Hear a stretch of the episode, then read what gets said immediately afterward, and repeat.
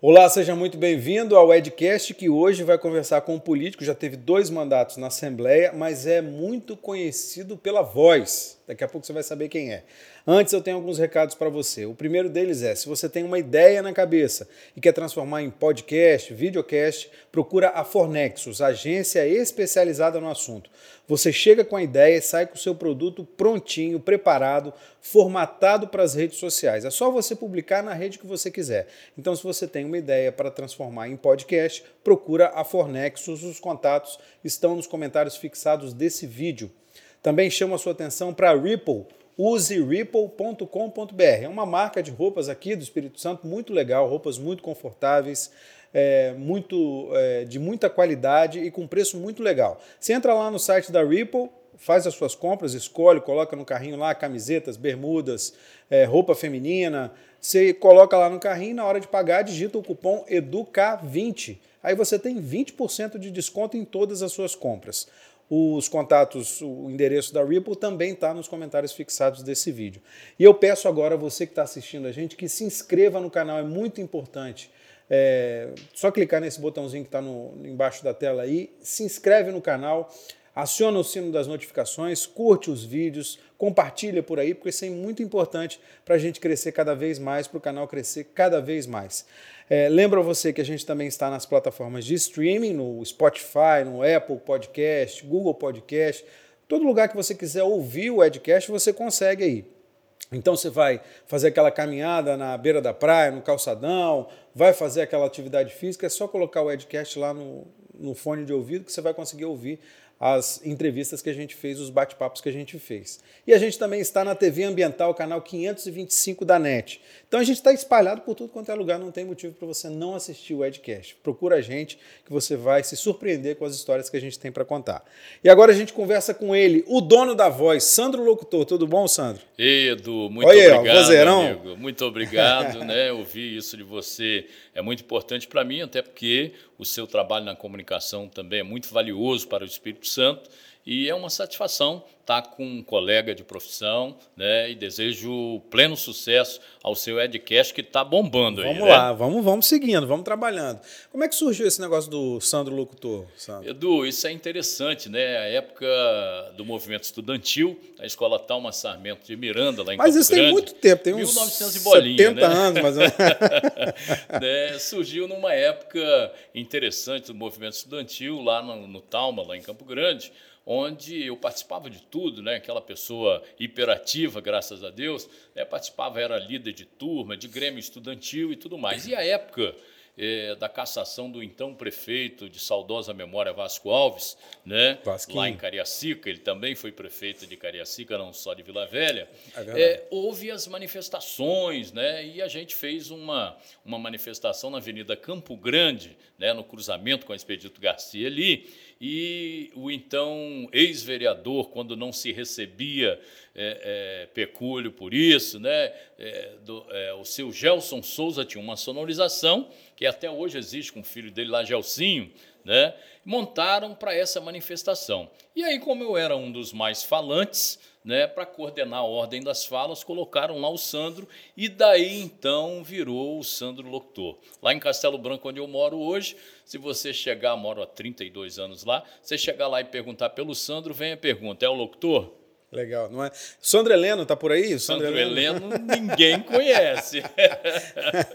Legal, mas aí você, você na verdade não nasceu em Cariacica, você nasceu em Vitória, Nasci né? em Vitória, todo mundo não nascia em Cariacica, é, né? Porque não tinha Vinha para Santa Casa em Vitória, nasci lá no dia 18 de março, uhum. né? E depois fui para o interior, né? Trabalhei na roça até os 14 anos, lá no distrito de Novo Brasil. Né? A época era Colatina, hoje já governador Lindenberg. E depois vim para Cariacica.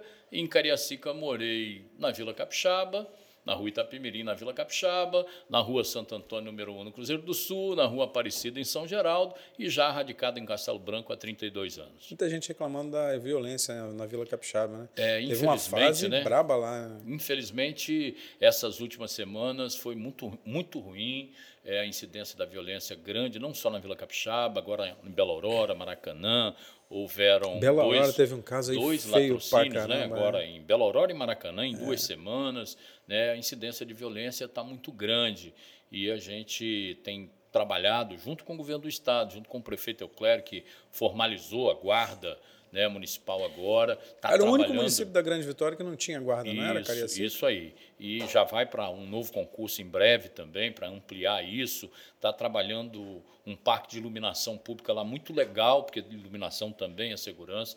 A gente está irmanado lá para ver se contém isso, né? É, você está falando aí é, de muitas ações da prefeitura, mas você não está ocupando nenhum cargo na prefeitura não. de Cariacica, né? Não, é, eu estou no governo do Estado, na Aham. Subsecretaria de Relações Institucionais lá na Casa Civil, mas como a gente mora em Cariacica, reside, tem acompanhado a ação do atual prefeito Que tem sido uma boa surpresa para a cidade. Por isso, quando se trata de segurança, eu que, quando deputado, fui membro da Comissão de Segurança por oito anos, né? É, acompanho muito o Castelo Branco em si, já foi taxado de Baixada Fluminense Capixaba. Hoje, graças a Deus, é um lugar habitável, vá, eh, vistas as ações de segurança pública. Transformou a nossa região, apesar de as coisas corriqueiras que o mundo acaba oferecendo aí, né? É, Sandro, você teve dois mandatos na Assembleia, né? É, foram oito anos, você falou aqui, oito anos na Comissão de Segurança, então foram os oito anos que você teve na Assembleia, né? Em 2018 você resolveu dar um passo maior, né? Tentou ser é, a candidatura a deputado federal, né? Você viu que foi bem mais difícil, você não conseguiu se eleger, né? Como é que foi essa eleição de 2018 para você? Bom, primeiro, assim, a gente é importante dizer, né, para os seus internautas, né, para os seus telespectadores, né, o porquê. Milhares e milhares. Milhares e cada dia crescendo. É Realmente está bombando mesmo. Eu tenho acompanhado, né? Se inscreve aí no canal. Isso aí, muito bem. É, é bom para você estar sempre bem informado. É isso aí. né? Eu, eu assim, eu é, essa candidatura de deputado federal nasceu de um projeto. Primeiro, eu estava presidente de um partido, né? Que era o PROS. O PROS, que tem aquela condição da cláusula de barreira que os partidos é, perseguem, né? Todos os anos, todos os anos de eleição. E aí tinha um compromisso de entregar no mínimo a cláusula de barreira ou um deputado federal. E nasceu quando nosso amigo de comunicação, que também teve aqui, bombou, nosso querido Amaro Neto, Isso. né? Nasceu quando ele tinha o projeto também de senador da República, de concorrer ao Senado naquela eleição de 2018. E aí a gente, numa construção de grupo dentro da Assembleia, eh, definiu-se por alguns nomes eh, seguir a condição de deputado federal. E depois o Amaro foi ceifada a oportunidade dele ser candidato a, a- a senador pelo partido dele, eh, de composições também que não vem ao caso, e eu desconheço todas, mas frustrou até nós, companheiros dele, parceiro naquele projeto de senador, e não tem dúvida que ele seria eleito naquela oportunidade. E aí construiu-se a ideia do Sandro Locutor ser federal por esses dois motivos. Está irmanado e engajado numa candidatura do Amaro senador e na construção partidária também, que eu acreditava num projeto partidário. E para mim não foi de tudo frustrante, até porque eu acho que a política ela é muito dinâmica, Edu, e a gente tem que sair da nossa zona de conforto.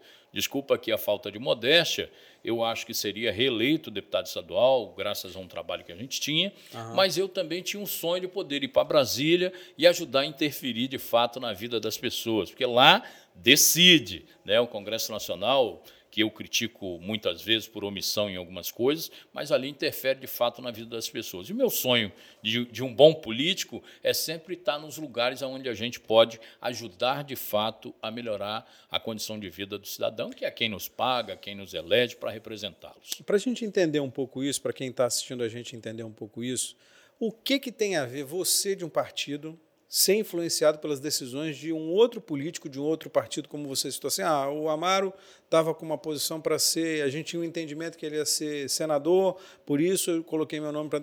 Como é que isso se move assim? Porque as pessoas não têm acesso a isso, né? Elas Sim. têm acesso aos candidatos quando eles Sim. são é, formalizados, não é isso? E hoje os partidos, né, se você olhar até os estatutos, você olha lá, é um Ctrl-C, Ctrl-V, é, você tem muito pouca coisa ideológica diferente né, na sua concepção, eu digo, estatutária dos partidos. Mas o cidadão brasileiro, dado ao sistema eleitoral, ele vota ainda nas pessoas. Né? Uhum. E aí o que, que acontece no mundo político? Quando há uma relação, igual nós éramos todos deputados estaduais juntos. Isso. Então você cria grupos políticos, né? Grupo de pessoas que, é, independente do partido. independente do partido. Uhum. E aí era um projeto coletivo, um projeto de, de ascensão de grupo político, e isso ocasionou essa possibilidade de eu disputar para deputado federal. Eu perdi a eleição com quase 30 mil votos, né? sou agradecido ao cidadão capixaba por esse reconhecimento. Mas quando o Amaro, só para completar a uhum. informação, quando o Amaro foi tirado da candidatura de Senado, ele até conversou comigo também, poxa, Sandra, agora você tem que descer né, para ser estadual, porque eu vou acabar te prejudicando e tal, o nosso projeto não vingou, né, eu achei muito generoso até da, da parte dele a fala, né, é, visando a preocupação de que eu pudesse ficar sem mandato, mas eu tinha dado palavra, Edu.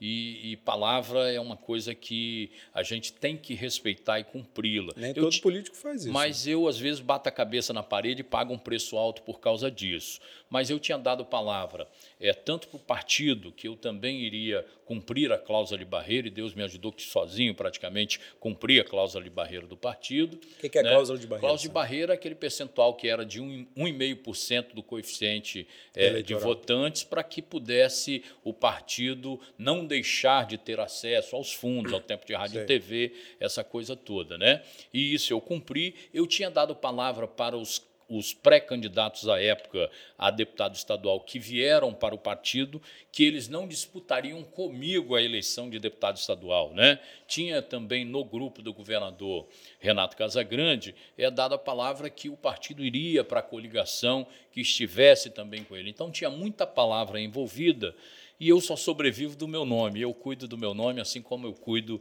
do meu Emanuelzinho, que tem três anos e meio, que está lá em casa agora. Né? Então, o nome é tudo e eu prefiro, às vezes, pagar um preço mais alto e cumprir a palavra. Mas você ficou decepcionado com o resultado da eleição? Não fiquei, Edu. Assim, é claro que todo mundo que disputa a eleição, ele espera lograr êxito, com ganhar certeza. uma eleição.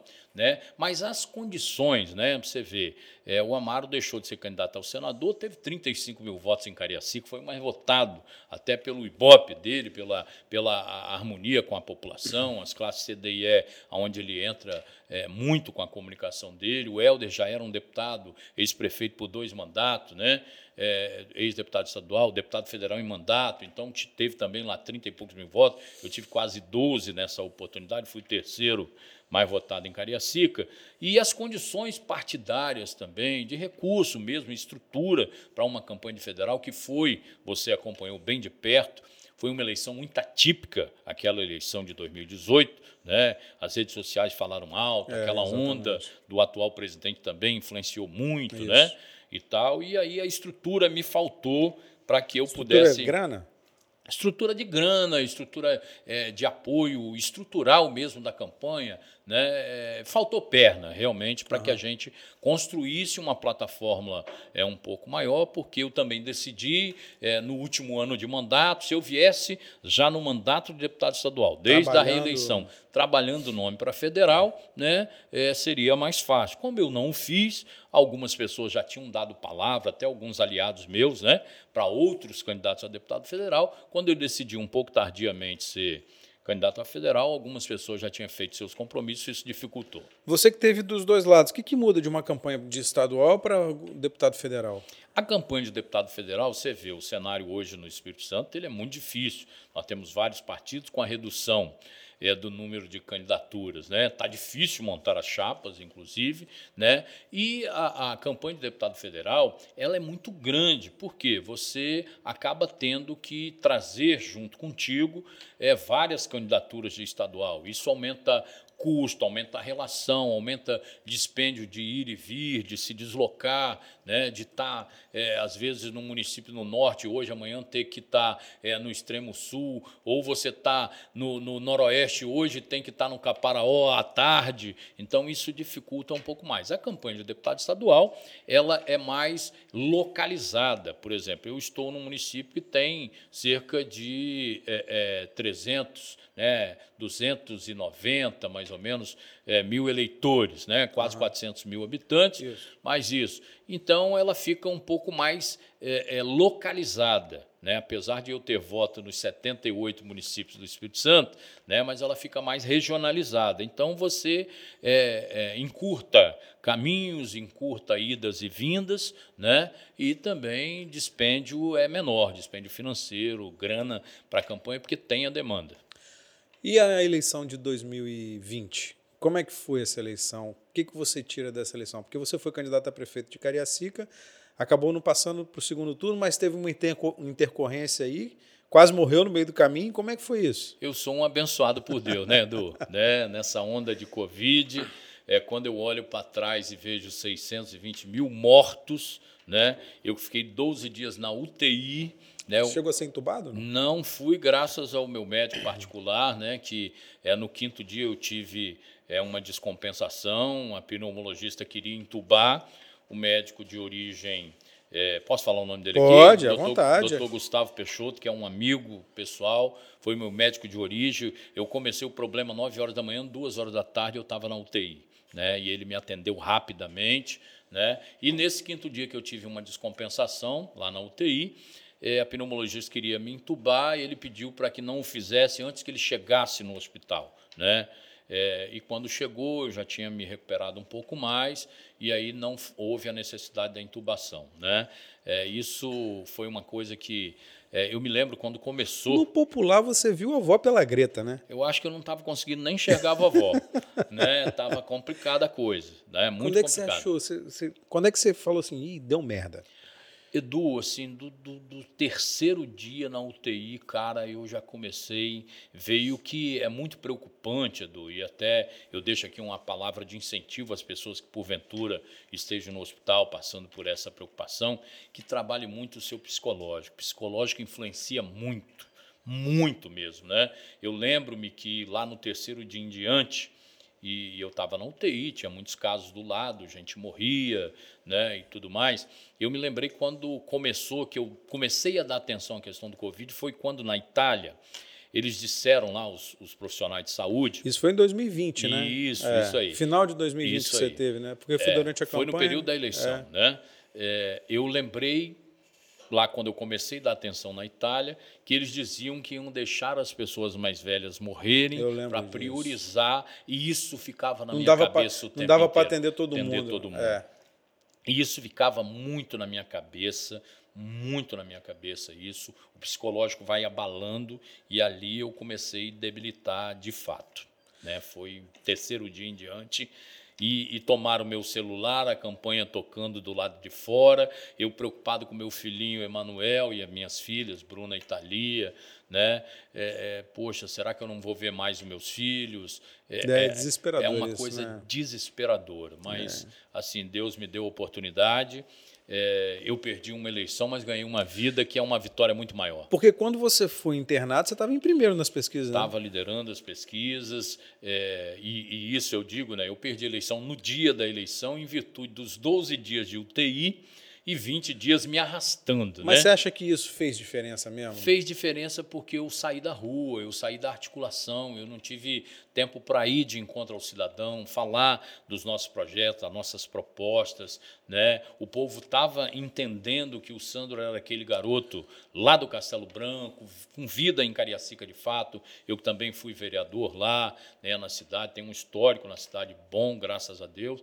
Né? A população estava entendendo, mas quando o Sandro sai, apesar de um problema de saúde que sensibilizou até muitas pessoas, mas você sai das articulações. Eu não tive também como, como montar a estrutura como a gente planejou, eu não tive como ir de encontro às, às pessoas. Você ter uma ideia, está aqui o Vinícius, um assessor aqui, né? Ele, eles montaram, um, amarraram uma cadeira no trio elétrico para que eu regulasse aqui o microfone levantasse, dissesse que era o Sandro Locutor, candidato a prefeito de Cariacica, mas eu não aguentava ficar em pé. É, mas assim, eu tive Covid também, né? Assim, um período depois você fica fraco, não consegue falar, você que estava conseguindo falar, porque Falando, você tem um vozeirão danado, né? Aí na hora de fal falar lá, é, tinha essa, é, tinha essa força, como é que era? Como é que Rapaz, foi? respirava Ofegante, é. regulava o microfone o mais grave e alto possível, uhum. né? E falava, sou Sandro Locutor, candidato a prefeito e tal, e sentava, o povo querendo cumprimentar às vezes,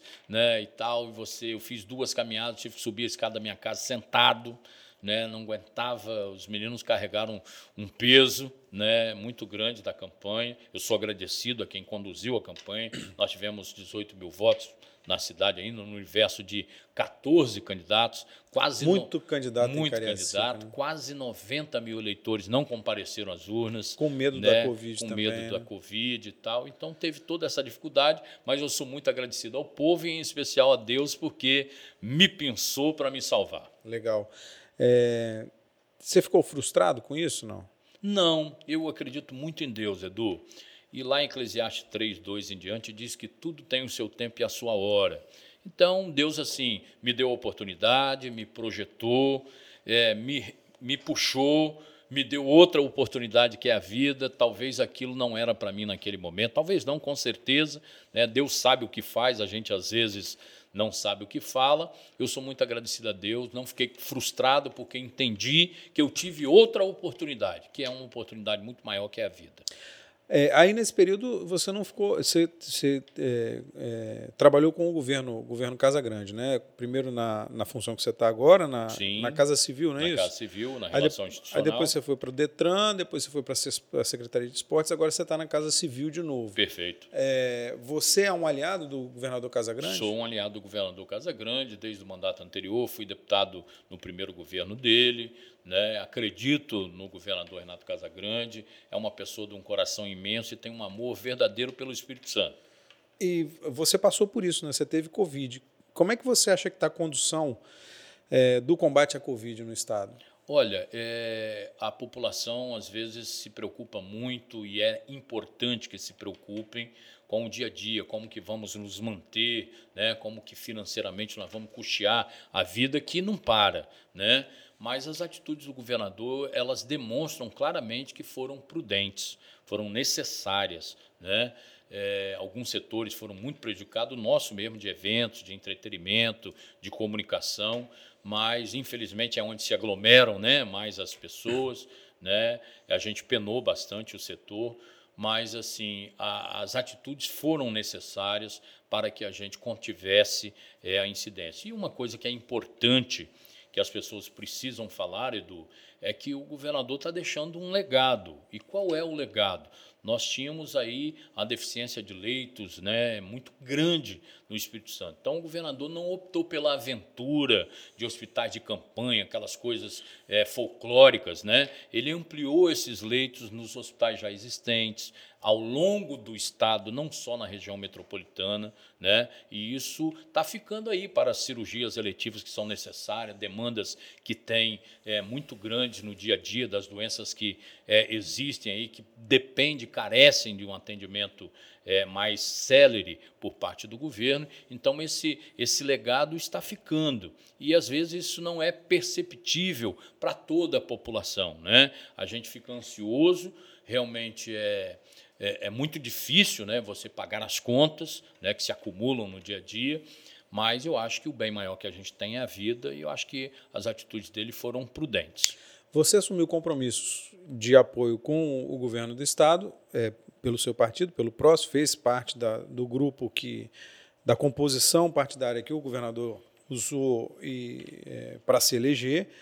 É, você foi candidato pelo partido também, mas teve um, contra, um, um, contratempo aí nesse caminho, né? Você está ainda no PROS, como é que está a sua relação com o PROS? Você se sente traído pelo PROS? Me sinto traído pela executiva nacional do partido, até porque, como eu disse outrora, que eu abdiquei de uma reeleição de deputado estadual que estava teoricamente tranquila, né? iríamos trabalhar com chances reais de ser reeleito para cumprir uma cláusula de barreira do partido, para é, fazer com que o partido não perdessem né, as condições nacionais que, que são otorgadas aos partidos que é, é, fazem, atingem a cláusula de barreira. E num momento agora bem recente, é, o partido é, interveio aqui no partido, na estadual, me tirando da presidência, colocando uma pessoa, e na realidade, assim, é, não foi construído isso, eles me comunicaram. Então, eu achei que o partido faltou com respeito comigo, eu saí no dia seguinte da intervenção, é, tirei e estou tirando quem são os meus aliados que ainda estejam no partido, porque eu fiquei frustrado com o formato. Né? Eu acho que tudo construído, que tudo dialogado é, é, é palatável, uhum. né? é aceitável.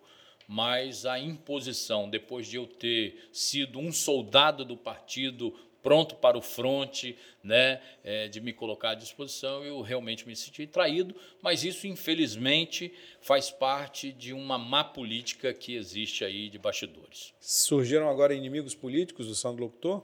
É, eu não digo inimigos, mas adversários mais contundentes. Quem são? É o, o, deputado Renzo, que foi o autor disso. Renzo Vasconcelos. Renzo Vasconcelos, ex-prefeito de Cariacica Junim. É, me disseram que o presidente da Assembleia, Eric Musso, também teve participação nisso. Eu quero crer que não. Mas, assim, o desenho é, foi praticado a várias mãos. E isso é ruim. Vai ter volta? Não, eu não sou o cara que olha pelo retrovisor. Eu acho que o bom político, a pessoa que está para servir o povo, tem que olhar para frente. Só que é, é, não terá volta, porém terá um olhar diferenciado para esses atores. Para 2022 você está firme e forte. Vai voltar para a campanha, vai voltar para a rua, agora está no solidariedade, solidariedade, não é isso? Solidariedade, isso. É, você é pré-candidato a deputado Estou estadual? Estou na condição de pré-candidato a deputado estadual, estou começando a conversar com a população, é, ouvindo, ver se a gente tem é, a oportunidade de voltar por onde a gente passou nos oito anos como deputado estadual. Eu tenho visitado as pessoas e as pessoas dizem, graças a Deus, que a gente tem credibilidade, que eu sou um cara que trato pouco, mas cumpro. E isso está me animando novamente a construir um projeto, até porque eu gosto da danada da política. É, um, é como se diz, é uma cachaça esse negócio. E por onde você quer ir? É, qual a marca que você quer imprimir para a sua campanha em 2022? É segurança, é saúde, é educação? Você tem alguma bandeira específica? Eu militei sempre na segurança, até por começar lá é, no meu bairro Castelo Branco. Fui fundador do Conselho de Segurança da região. Hoje nós temos uma sede de companhia lá. A segurança eu vou depender, defender sempre, porque a gente depende dela. Né? O ir e vir nosso depende muito da segurança pública. Eu tenho um trabalho também muito filantrópico com pestalozes, com entidades é, que desenvolvem é, é, trabalhos sociais importantes. Gosto muito do esporte, né? tenho atuado muito com o segmento esportivo no Estado. É, educação é fundamental. Eu fui um dos grandes defensores desse projeto Qualificar ES hoje. Né? É, defendi com muita força na Assembleia os professores do Vasco Coutinho, que é uma escola de excelência, né? É, tem um quadro técnico excepcional e lá, de forma embrionária no passado, eu defendi muito esses cursos é, qualificantes, né? É, e é uma das bandeiras que eu também vou defender. E como eu sou ao, ao, longo das minhas eleições, eu sou muito bem votado no Espírito Santo todo, eu tenho um trabalho muito grande também com as associações de produtores no interior do Estado. Então, são bandeiras que a gente vai defender, né? microempresa, produtores rurais, é, trabalho filantrópico, segurança pública e educação com qualificação profissional. Esse é por onde eu circulo. Você, os seus mandatos foram 2014 até 2014, 2010, 2014 e 2014 2018. Isso. Então, e tá fui tá... vereador de 2005 a 2008 lá em Cariacica. Então você está a, a, um mandato longe da, da Assembleia, né? Perfeito. De fora, o que, que você vê na Assembleia hoje que você acha que precisa mudar?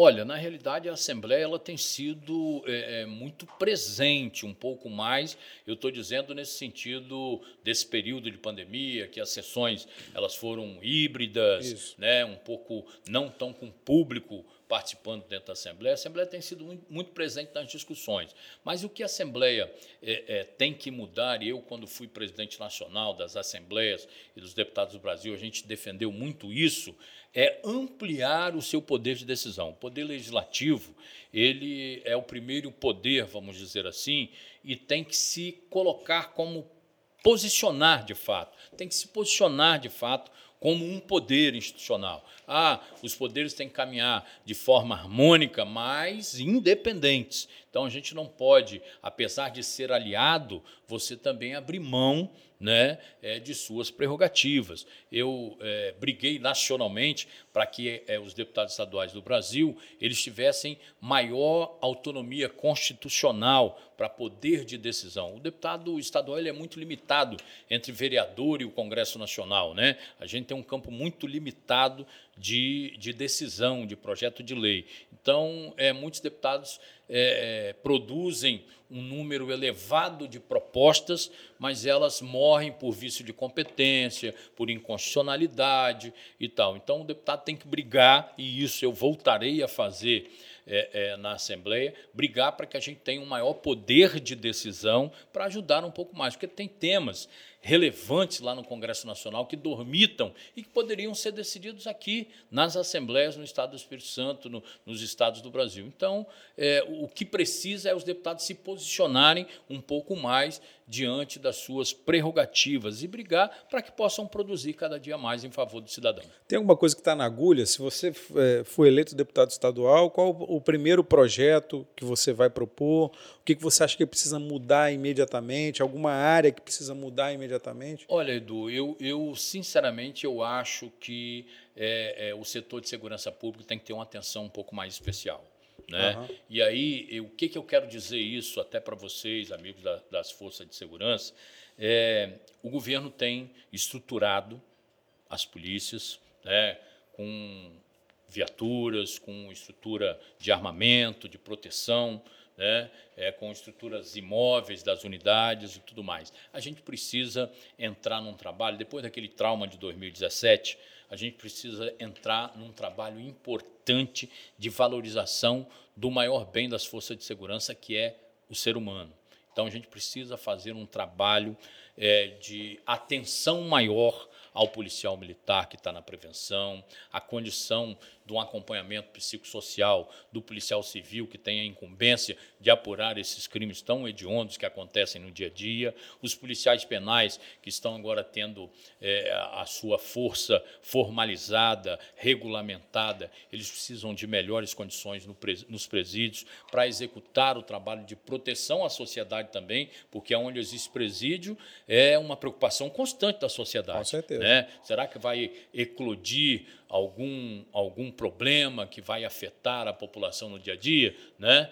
É, isso é, é uma preocupação que eu vou ter sempre com a segurança pública, que é o que assegura o direito de ir e vir para a população. Greve de 2017 que você citou aí, de quem foi a culpa daquela greve? Ali, lamentavelmente, foram vários os culpados. Né?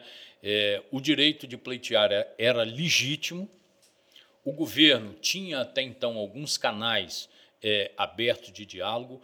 Os familiares que se colocaram à disposição, à disposição, melhor dizendo, é, dos policiais para fazer a reivindicação é, estavam é, pouco orientados do que era pleito unificado das forças. Né? Ali tinha uma discussão, eu me lembro que nós recebemos é, os familiares e alguns líderes né, daquele movimento é, na Assembleia Legislativa em 22 deputados estaduais e nos colocamos à disposição para intermediar junto ao governo as negociações que ali eram pleiteadas. Mas ali tinha uma desconexão de pleito. A minha companhia almeja isso, o meu batalhão quer isso, então não era um pleito unificado. Cada um queria uma coisa cada diferente. Cada um queria uma coisa diferente, você sabe, a gente pleiteia 10 e nunca consegue lograr êxito com os 10. E ali faltou habilidade de líderes, né? faltou uma sensibilidade do governo, né? uma sensibilidade do governo.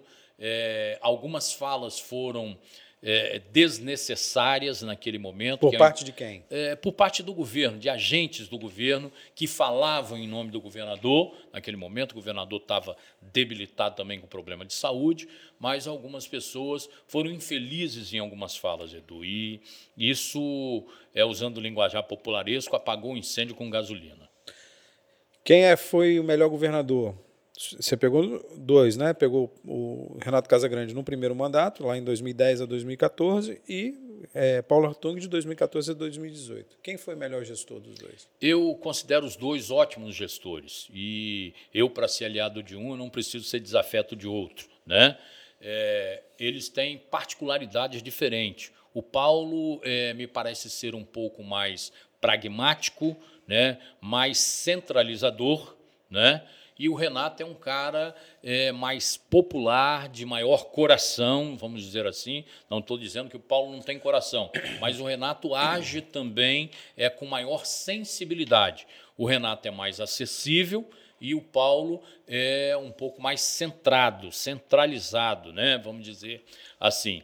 É, os dois são excelentes gestores, até porque é, é, o Espírito Santo está aí há três, quatro governos com nota A na questão econômica, com estabilidade, sendo um estado pequenininho entre os, os três maiores do país, mas é, tirando como um todo, eu considero o Renato um melhor gestor ainda por causa da sensibilidade e da acessibilidade. É, voltando lá na greve de 2017, teve algum momento na, naquelas negociações todas, durou mais ou menos 40 dias, né? É, 40, 45 dias, se não me engano. É, teve algum momento que você achou, se olhou, você fazendo parte daquilo, né, como negociação, como é, vivendo aquela situação, como um poder político constituído como legislativo, teve alguma hora que você falou assim, vai dar merda? Quando não se aceitou a mediação da Assembleia, eu entendi que a coisa se agravou naquele momento, que aí os deputados ficaram numa situação é, de tomar decisões, de não ficar em cima do muro, uhum. né? Assumir um lado. Assumir um lado. um lado. e o lado era da população, porque estava se desenhando uma tragédia como foi. Uhum. Né? Naquele momento isso dificultou e quando houve é, uma fala por parte do governo é, meio que de bastidor, dizendo que não iria sobrar terra sobre terra em relação à Polícia Militar, que começou a desenhar a extinção do BME, da Rotan, né, batalhões que é, tinham aquela missão de chegar com resolutividade, né, quando a, os briosos membros da Polícia Militar estão no trabalho preventivo, não resolvia, a coisa se agravava, chamava a Rotan, e daí a pouco, quando não tinha jeito mesmo, vinha o BME. Isso. Então, essas duas forças é, táticas específicas, elas tinham um respeito muito maior por parte da bandidagem. Né? Ó, oh, vai chegar rotão, o bicho vai pegar de fato. O BME vem, vem limpando. Então, quando houve esse desenho, né, a conversa embrionária por parte de agentes do governo, eu vi que realmente a tragédia, lamentavelmente, ia é, se dar como aconteceu, muito tristemente. O governador Renato Casagrande é, concedeu uma anistia a, a muitos policiais envolvidos na greve de 2017. Você, você, concorda com essa anistia? Você acha que é correto fazer isso? Eu, eu concordei, inclusive tive ainda a satisfação de votar ela ainda é, no primeiro mês de governo. Né, o governador convocou extraordinariamente a Assembleia, o nosso mandato termina em janeiro, né? Isso. né? E eu ainda tive a satisfação de votar a anistia, porque lá naquele momento, tomando posição né, em favor da sociedade, nós votamos aquelas questões governamentais para dar uma estancada, uma paralisada naquele movimento, mas eu entendo que a forma abrupta, e eu me lembro bem que eu bati muito no coronel Newton, no dia que ele assumiu a Secretaria de Segurança, eu fiz um discurso muito duro na Assembleia em relação a ele, porque isso era um posicionamento dele, né? Foi uma ideia, a meu ver, dele para o governo tomar essa decisão de extinção desses batalhões, o que aflorou é, é, é, a guerra individual muito maior, o desafeto da Polícia Militar para com aquele governo. Né? É, assim, eu entendo que isso foi um, um combustível desnecessário né, para aquela tragédia. Você não acha que é, a polícia tem que ter uma atividade política um pouco mais reduzida? Você não acha que, é, em primeiro lugar, está tá a cumprir o que a, a polícia tem que cumprir, que é estar tá na rua, está lá que eles não podem fazer greve? Você não acha que a polícia também extrapolou um pouquinho? Eu, é, como eu disse aqui, né, eu não fico no muro, eu disse que o, o erro foram de vários atores, né, os representantes à época das forças de segurança também pecaram muito nisso. Mas é, é, aquele arroxo que eles vivenciavam, inclusive estrutural, o governo do então governador Paulo, você vê, não fez um concurso naquele período, a defasagem de policiais militares beira os 10 mil homens hoje, né, para atender a sociedade a contento. Então, a questão estrutural mesmo da polícia, que hoje o governador Renato vem é, é, acertando, melhorando, inclusive, é, as discussões da, da, das carreiras dos policiais, né, aquilo é, é, foi um problema muito grave e a tropa estava sufocada. E quando há o descontentamento, às vezes vezes as pessoas é, é, fogem um pouco à margem da lei. Eles extrapolaram sim, o formato foi o pior possível, mas talvez naquele momento restava ao lado de lá, né, ao lado da tropa, da corporação, que vive as dores, como todo cidadão do dia a dia, restaram poucas alternativas. E infladas pela uma falta de diálogo é, perene, objetivo, né, é, por parte do governo, eles cometeram é, esse erro. E aí tem que ressalvar aqui que não foram todos, alguns policiais é, é, praticaram esta questão da paralisação, vamos dizer assim. Né? É, a anistia, eu acho que foi um acerto por parte do governo, porque senão ficaríamos, é, Edu, mais quatro anos sangrando nas forças de segurança, sangrando. Né? E quem paga com isso é a sociedade. E o governo é, e os atores políticos, eles têm que tomar decisão. Eu acho que foi uma decisão acertada. 2022, ano eleitoral, ainda temos pandemia. Como é que vai ser 2022? A gente Teremos espera... Sandro Locutor, deputado estadual, eleito no final do ano? Eu espero que Deus nos abençoe e a população nos enxergue como uma boa alternativa. É, nós vamos trabalhar com esse intento, com muito zelo, com muito cuidado, falando a verdade sempre para as pessoas, né? É, tentando interceder a Deus no dia a dia para que essa pandemia nos deixe, para que a ciência prevaleça de fato, para que é, a gente a cada dia se conscientize, né? É, porque o cidadão também tem a parte dele a fazer, né? que a gente possa se conscientizar que é um problema grave de saúde, que a gente pode nos ajudar no dia a dia.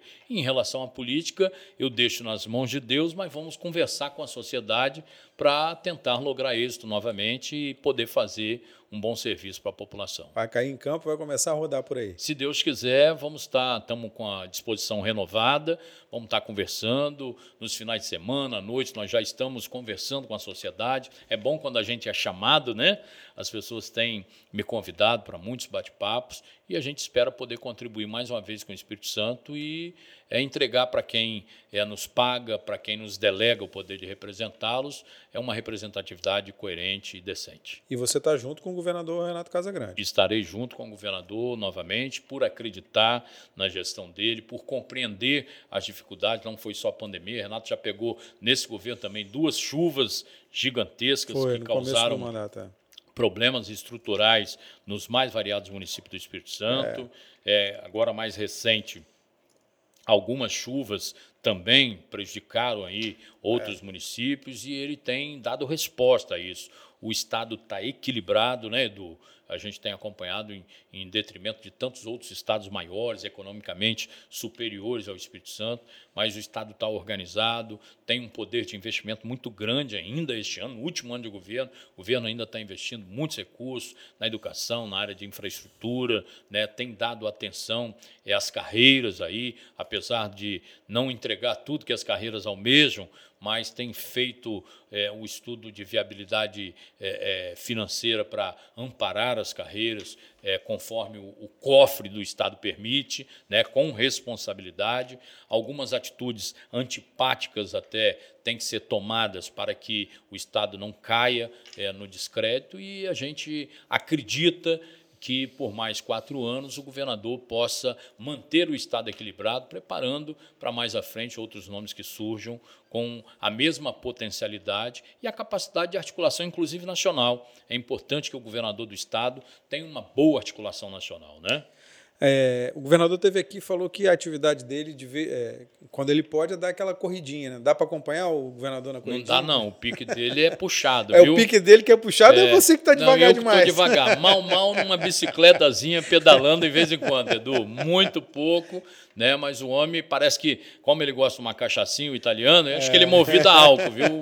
O bicho é acelerado. Ele tomou uma cachaçinha depois do, do, do, do que a gente gravou, ele tomou uma cachaçinha com a gente aqui. Italiano não tem é, como, né? É não verdade. tomar uma branquinha. É, é, você acha que quem, quem vai ser o principal rival, o principal adversário do governador Renato Casagrande nessa eleição? A gente tem um monte de nomes colocados já. Já fizemos é, bate-papo com quase todos aqui.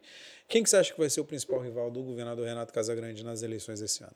É, esse cenário vai depender um pouco também do grupo de Paulo Artung, né?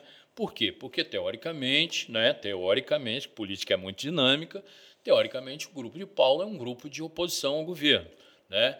E em torno dele gravitam alguns nomes, né? É que alguns eu acho que não têm solidez, mas um ou dois pode ser Quem? o nome. Eu acho que não tem solidez o nome do Eric, eu acredito, nesse contexto. É, talvez o Aldifas, o Guerino, talvez seja algum nome de maior proximidade. Né? O Aldifas nem tanto, mas num grupo de oposição pode acabar virando um ator. Né? Eu não acredito também no projeto do, do Manato, ele tem um teto, né? isso já ficou claro é, a onda. É, mas o Manato, nas últimas eleições, muita gente boa fala que se ele não tivesse é, deixado de lado a candidatura dele para apoiar o presidente Bolsonaro, ele teria feito um barulho maior. Não acredito nisso, não. O Bolsonaro era uma onda, né? ele surfou na onda do Bolsonaro. É, ele, ele não fez a campanha do Bolsonaro, ele surfou na onda do Bolsonaro para fazer uma campanha dele que não existia.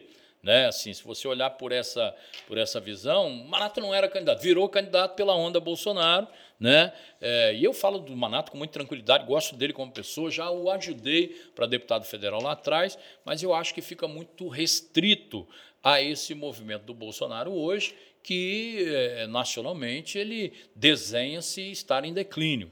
Né? Apesar de no Espírito Santo ele ter sido muito bem votado, é, é, um presidente que, a meu ver, se falasse um pouco menos, seria um melhor presidente. Né? E eu falo porque votei nele, não tem problema também de dizer. Votei nele, mas hoje eu já penso é, o voto na reeleição. Né? Eu tenho um desenho que é, eu fiquei frustrado por ele já ser um deputado de 28 anos de Congresso. Né? Uhum. Eu esperava que fosse realmente um presidente é, um pouco mais é, firme e contundente em favor do país. Tem coisas positivas, tem coisa negativa, como todos os políticos. Mas é, eu voltando a falar de Manato, né, eu gosto dele enquanto pessoa, mas acredito que o projeto está muito preso, atrelado ao bolsonarismo e não um projeto de governo para o Espírito Santo. Que isso tem que ser separado. Tá, me enrolou, me enrolou e não me falou. Quem é o principal adversário? Eu acho que se gravitar em torno do PH é o Aldifas. É o Aldifas. É o Aldifas. E assim, entendendo que também só na região metropolitana, porque ele não participou nem, nem tanto, por exemplo, da Munis, que era uma discussão que quem tivesse uma prospecção de disputar é, uma eleição de governo, a meu pensar, teria que participar dessa integração com os prefeitos do interior, ter uhum. uma maior proximidade. Eu acho que ele não explorou isso tanto. Mas eu considero um quadro técnico é, excepcional, o ex-prefeito Aldifas, e talvez se conseguir é, é, coadunar com esse grupo de pH, certamente pode ser um nome que talvez tenha um exponencial um pouco maior. Então, pelo jeito que você está falando aí, você acha que Casa Grande ganha de lavada? Não, eu acho que a disputa, por ter é, mais de dois candidatos, né? É, né nós temos aí. Pré-candidatos postos, a gente é, tem pelo menos uns oito. oito, né? É. Eu acho que em virtude de talvez tenhamos uns quatro ou cinco, talvez, no máximo, né? É, esperamos que seja isso também, porque senão fica um negócio né, muito, muito aberto e, e, e não dá para filtrar muito as propostas. Né? Mas eu entendo que nesse universo não vai ser tão fácil. Mas o Renato tem um handicap muito bom, tem credibilidade né? e tem um, um, um trabalho muito sério, não só na região metropolitana, como em todo o estado do Espírito Santo. Presidente, vai votar. Você falou que não vai votar em Bolsonaro, vai votar em Lula? Não, não em Lula jamais. Eu não voto, não tem problema de dizer isso. É, eu acho que o primeiro governo do presidente Lula foi excepcional, entendeu? Mas a partir daí é, o, o Partido dos Trabalhadores começou a dominar o governo né, naquela oportunidade e, e lamentavelmente, é, causou as mazelas que o país vivencia hoje. Eu acho que teve os pontos positivos, mas a partir do segundo governo do presidente Lula, eu me decepcionei também. Entendeu? Lula de jeito nenhum? Não, é muito difícil eu votar no Lula.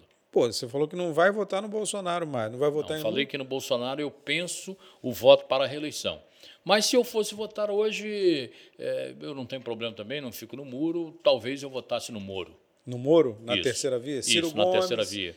Não, Ciro, apesar de eu achar ele um bom ator né, é, na política nacional, mas o Ciro, ele, ele, eu participei de um debate interessante, inclusive, que ele ganhou na última eleição de presidente, lá em Porto Alegre, no Rio Grande do Sul, né, onde ele ganhou o debate com seis candidatos, estava o Meirelles, estava a Manuela, estava o Bulos, estava o Álvaro Dias, né, e tudo mais, e o Ciro saiu-se melhor. Ele estava marqueteiramente domesticado naquele dia, mas o Ciro eu acho que é muito impulsivo, ele poderia ser um líder talvez um pouco mais moderado e fosse talvez um nome importante, mais mais equilibrado talvez fosse um nome importante para o cenário nacional. Não vejo ele com chance também de, de ser presidente da República. Quem que você acha que vai chegar bem no final de 2022, assim? É, para o cenário nacional? É, no, cenário, no cenário local e no cenário nacional. Quem que você, você acha que é o grupo do, Renato, do governador Renato Casagrande se consolida? Você acha que tem espaço para uma divisão nesse grupo? Você acha que vai ficar mais é, é, pulverizado? Como é que você acha que vai ser? É um grupo do, Nova grupo... política, velha política, todo mundo fala disso também. Novos atores, velhos atores voltam. É, mas a, a, a, as pessoas elas, elas vão renovar, sim. Mas eu acredito, Edu, que vão renovar também com conteúdo. Por isso que novas, novos eleitos podem ser velhos atores. Né? Então, essa dinâmica, eu acredito que nessa eleição ela vai se dar. Né? novos atores voltando para outros cargos, inclusive, né, eu acredito que vai acontecer. O grupo de Renato ele vai se consolidar, sim, mas eu acredito que algumas outras fragmentações acontecerão, até pelo renovo natural, né? é, daqui a pouco é, é, o último mandato de Renato. Então alguém também tem que se, se colocar para daqui a pouco estar posicionado uhum. para duas vagas para o Senado, para um cargo de governador, né, novamente na sucessão do Renato. Então o grupo do Renato ele sai consolidado, acredito que vença a eleição de governador. É, alguns atores aí, deputados federais, senadores aliados, eu acredito que tenha essa condição, né? mas vai fazer, acredito, a maior parte da bancada na Assembleia, mas alguns fragmentos vão começar a surgir visando a sucessão dele lá na frente. Mas você acha que não tem uma, uma quebra brusca dessa Eu vez? Eu acredito que é, ainda vai ser não. gradual. Eu acho que vai ser gradual, uhum. né? Até porque se você olhar as forças partidárias, quando você pulveriza demais também, você gera um pouco de desconfiança né, para o pai do líder. Ah, por que, que cinco, seis, dez candidatos, né, e tudo mais. Então, assim, é, é, eu acho que o grupo mais consolidado ainda será o do Renato. Sandro Locutor, vem quente em 2022 de Deus abençoar. Com a bênção é, de Deus, vamos para dentro. É isso aí, Sandro. Valeu, obrigado pela conversa, obrigado pelo papo. Meu amigo, eu que agradeço, desejo sucesso para você, Edu. Para nós. Você que é um exímio profissional de comunicação, tem uma carreira brilhante e no que a gente puder também ajudar no projeto aí, na interlocução, estou à disposição, né? Porque é importante a gente ver projetos de comunicação de pessoas de bem é, alcançando sucesso. Legal, Sandro. Valeu.